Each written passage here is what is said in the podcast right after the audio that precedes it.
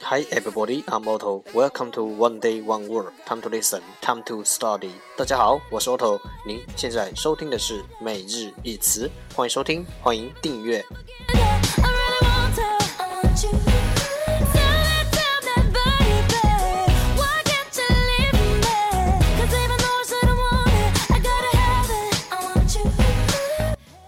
学习英语融入生活，在途中爱上你自己。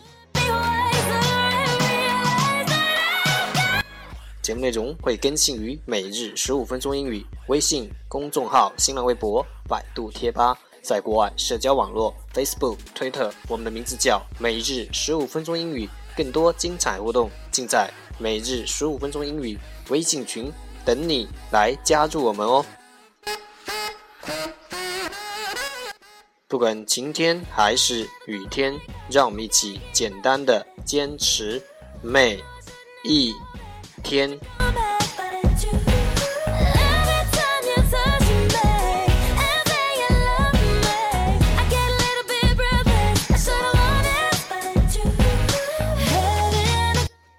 Okay, let's get started.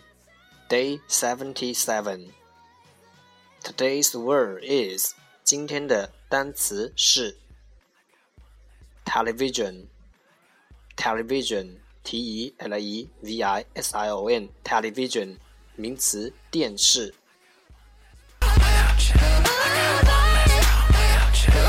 Let's take a look at its example. 让我们看它的例子。How much television do you watch every day? 你一天看多长时间电视 ？How much television do you watch every day?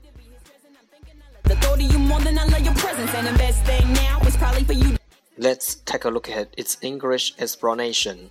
让我们看看它的英文解释。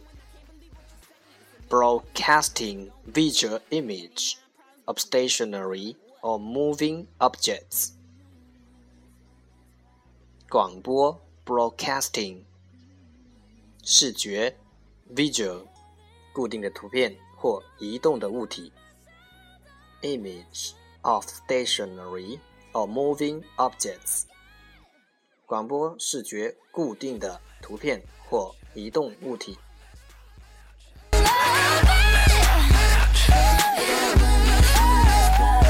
Let's take a look at its example again. 让我们再看看它的例子。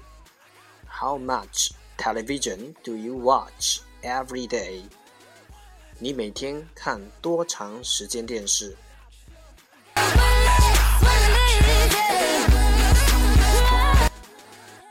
Keywords 关键单词：television television t e l e v i s i o n television 名词电视。